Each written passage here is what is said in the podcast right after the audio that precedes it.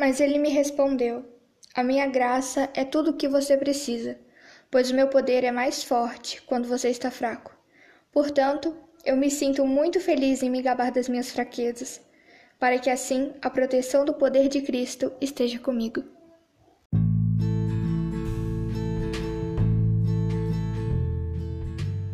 Oi, pessoal, sejam muito bem-vindos a mais um episódio aqui do Siga Jesus Podcast. Para você que não me conhece, eu sou a Laís Araújo e eu estava sem ideia para gravar. Já tem algumas semanas que eu não estava postando nada, nem no YouTube, nem no Spotify. Porém, é, essas últimas semanas Deus tem falado muito comigo e nesses últimos dias tem ficado bastante intenso, então eu resolvi gravar esse episódio. E diferente dos outros, que eu sempre monto um roteiro e tudo mais, esse aqui vai ser um pouco mais espontâneo, então eu espero que o que eu falar para você faça sentido e que esse episódio possa abençoar a sua vida. Então, gente, antes de eu falar um pouquinho, né, ir direto pro assunto, eu quero dar uma contextualizada e meio que dar uma aula de história aqui, mas não relaxa que vai ser bem rapidinho.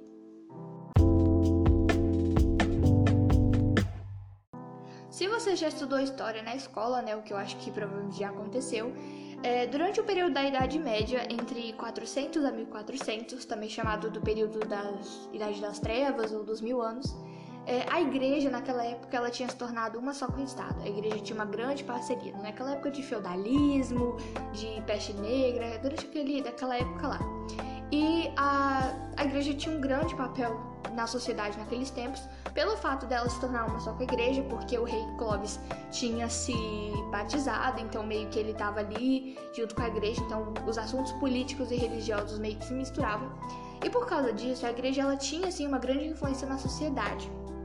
E por ela ter uma grande influência, muitas das pessoas, na verdade quase todas, porque naquela época o catolicismo era uma religião obrigatória, né, pela Europa, as pessoas viam os padres, viam os bispos, tudo mais, eles viam eles como pessoas completamente santas e puras e tudo mais. E por causa disso, elas sempre achavam que tudo que eles falavam era lei. É tanto que naquela época não existia Bíblia. A Bíblia estava escrita em latim. Então só quem sabia ler ou escrever ou falar latim que conseguia ler a Bíblia. Por causa disso, a igreja acabava, algumas pessoas dentro da igreja, né, não vou é, generalizar, mas algumas pessoas dentro da igreja nessa época acabaram se aproveitando é, das pessoas não saberem ler nem escrever naquela época, porque isso era uma coisa que só pessoas de alto nível conseguiam, pessoas ricas ou do clero, no caso da igreja. Então, por, pelas pessoas não saberem o que a Bíblia escrevia, é, a única coisa que elas tinham era a missa lá que falava lá o que Jesus tinha feito e tudo mais. Sem isso, elas não conseguiam entender o que tinha acontecido na, na, na Bíblia e tudo mais. E por causa disso, muitas pessoas começaram a, a aproveitar disso para pregar coisas que não estavam na Bíblia. Tanto que é, se você desse um pedaço da sua terra para a igreja, você tinha um pedaço de terra lá no céu, essas coisas assim, que infelizmente, se você tá ligado no que eu tô falando, acontece até hoje, né? Mas não é só sobre isso que eu quero falar, eu quero entrar num outro assunto pertinente a esse. E o maior problema, gente, dessa mentalidade errada que os camponeses, né, os servos, tinham naquela época em relação à igreja é que eles eram perfeitos. E a gente sabe que não era verdade, né? Muitos deles se aproveitavam. E o ponto disso é que, mesmo que a gente tenha mudado, o mundo tenha mudado, né? Os tempos foram passando, a gente tá no ano de 2020.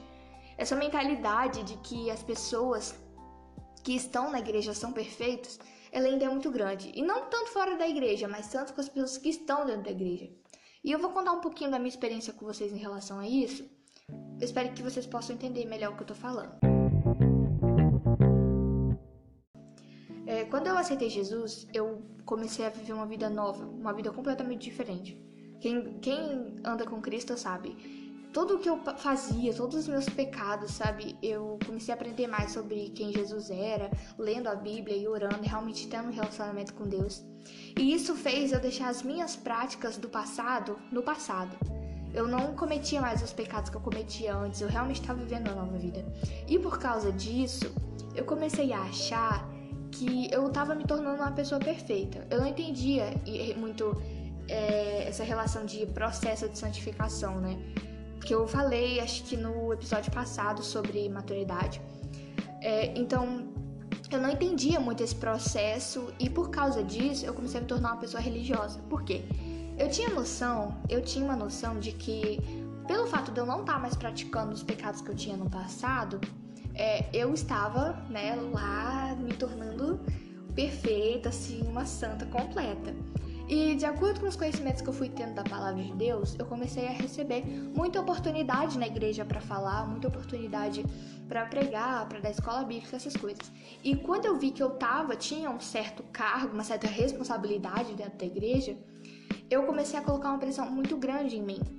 Porque eu pensava assim, nossa, agora eu estou lá falando de Jesus, eu estou lá é, dando uma palavra para a igreja sempre que eu posso, então eu não posso pecar mais. Eu estou chegando no nível de Paulo. Hoje em dia eu sei assim, hoje eu rio, mas é de chorar, sabe? Naquela época eu achei que pelo fato de eu não estar mais praticando as coisas do passado, eu estava me tornando um Paulo da vida. E isso é muito triste porque, gente, eu estava tão longe e ainda estou longe é, que é engraçado, é muito engraçado o quanto eu mentia para mim mesmo, porque dentro de mim eu sabia que ainda tinham várias coisas que não agradavam o Senhor, mas mesmo assim é, eu preferia dizer que não, que eu era santa e que eu era uma menina super espiritual. E eu comecei a ter uma ideia de que essa questão de você ser espiritual, você ser santo, era uma competição entre os irmãos, sabe? Não, eu sou mais santo que você. E isso começou a me tornar uma pessoa muito religiosa. Só que qual é o problema disso, gente? É, quando eu errava, quando eu pecava, quando eu caía em algum pecado, em alguma tentação, eu não contava para ninguém. Eu simplesmente guardava o pecado, fingia que aquilo não tinha acontecido, que Deus não tinha visto e seguia a minha vida mentindo para mim e para Deus de que eu era a pessoa perfeita. E isso foi destruidor na minha vida. Deus teve uma hora que Deus olhou para mim e falou assim: "Não, minha filha, para que você tem que parar. Não, não dá para continuar assim não".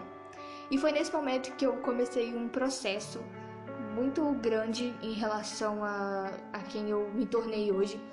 É, no segundo episódio, gente, dessa temporada, eu falei sobre as tempestades, né? E muito do que eu falei sobre o que eu aprendi com as tempestades foi por causa dessa, dessa tempestade que eu passei, que Deus começou a falar muitas coisas comigo em relação a essa questão de você ser perfeito ou não. Então, vamos entrar no assunto.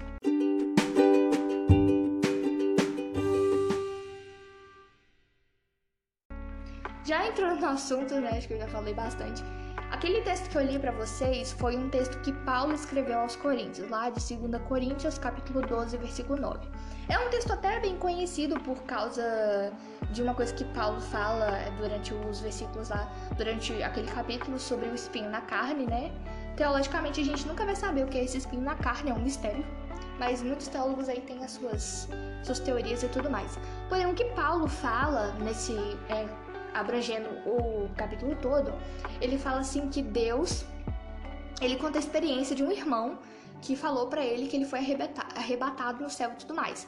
E aí, falando, né, contextualizando isso, Paulo vai lá e fala: Olha, eu também tive muitas visões, Deus me deu muita coisa, me deu muita oportunidade de, de ver coisas incríveis, porém, é, para que eu não me vangloriasse nisso, para que eu não me tornasse, achasse que eu sou melhor do que as pessoas, né, tornasse alguém religioso e orgulhoso, Deus, ele não falou com essas palavras, mas eu tô falando com as minhas. Deus me deixou um espinho na carne. E aí ele fala: Três vezes eu orei ao Senhor, Senhor, afasta de mim esse cálice, se possível. E aí o versículo que eu li para vocês foi a resposta que Deus deu para Paulo, que a graça dele bastava para Paulo e que quando ele estava fraco era aí que Deus fazia ele forte. Então, qual é o intuito, é, qual é o assunto que eu queria falar com você aqui nesse podcast? Gente, não tenha medo de ser fraco.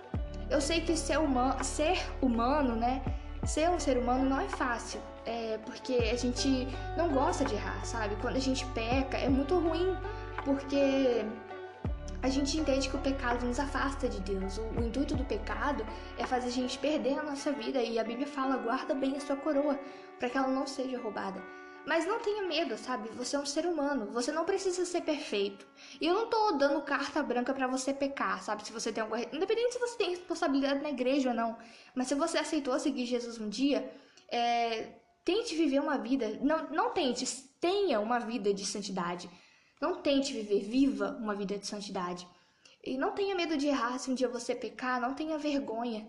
Porque se você hoje é aquela pessoa que tá no banco que fica no banco, sentadinha, né, e vê aquelas pessoas que estão lá na frente pregando, cantando e acha que elas são perfeitas, eu vou falar que não, não são. Talvez aquelas pessoas podem estar muito pior do que você. Então, se você pecou, não sinta é, vergonha de conversar com seu pastor, ou se você é menor de idade, de conversar com seus pais, porque todos nós somos humanos, todos nós temos dificuldades. Pode ser que o seu problema não seja igual ao seu irmão, mas vocês dois têm o mesmo nível de, de tentação, de dificuldade naquela área. Então, não se. E também, não se, se exija demais. Não exige de si perfeição.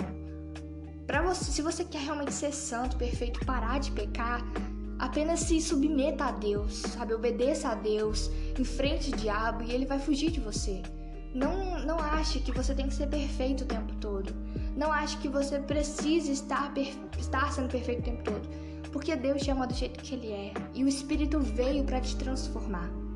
Se um dia, se hoje você que tá me escutando, você caiu no pecado ou você tá lutando contra o pecado há muito tempo, é, não finja que esse pecado não está aí ou não não fique se martirizando, nossa, eu não valho nada e não sei o que lá.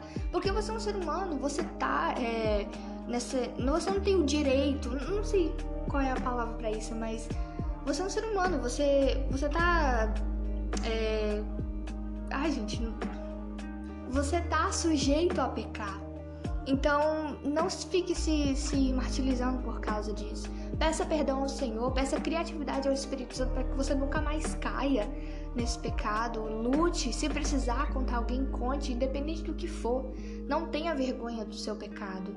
Assim, não tenha, na verdade, não tenha, tenha vergonha do seu pecado, mas não tenha vergonha de contar para alguém. Porque, gente, o pecado, o que o diabo quer é isso mesmo é, ele quer que você minta para você mesmo. Obviamente, ele é o pai da mentira. O diabo quer que você viva a sua vida como se não importasse, como se você pudesse pecar mesmo, como se não fosse nada demais, ou que você pudesse esconder esse pecado dentro de você. Mas se submeta a Deus, viva a sua vida debaixo das graças do Senhor, se renda a Ele todos os dias. Sabe que Deus, quando Ele olha para você, Ele não olha para os seus erros, Ele olha para a criação dele. Ele ama você. Quando um pai olha para o filho, o pai não vê o que as coisas que o filho faz de errado, mas o pai vê o filho. E isso já é suficiente. Deus sabe que você erra, Deus sabe que você está sujeito a pecar, mas Deus nunca vai deixar de te amar. Não importa o quanto você minta para si mesmo ou se finja de religioso, Deus nunca vai te amar menos ou vai te amar mais. Deus te ama de uma forma infinita. Então, não deixe, não deixe de se, se curar. A Bíblia fala: confessai os pecados uns aos outros para que vocês sejam curados. Sejam curados. Você já foi perdoado por Deus pelo seu pecado. Mas se você precisar, conte alguém para que você seja curado.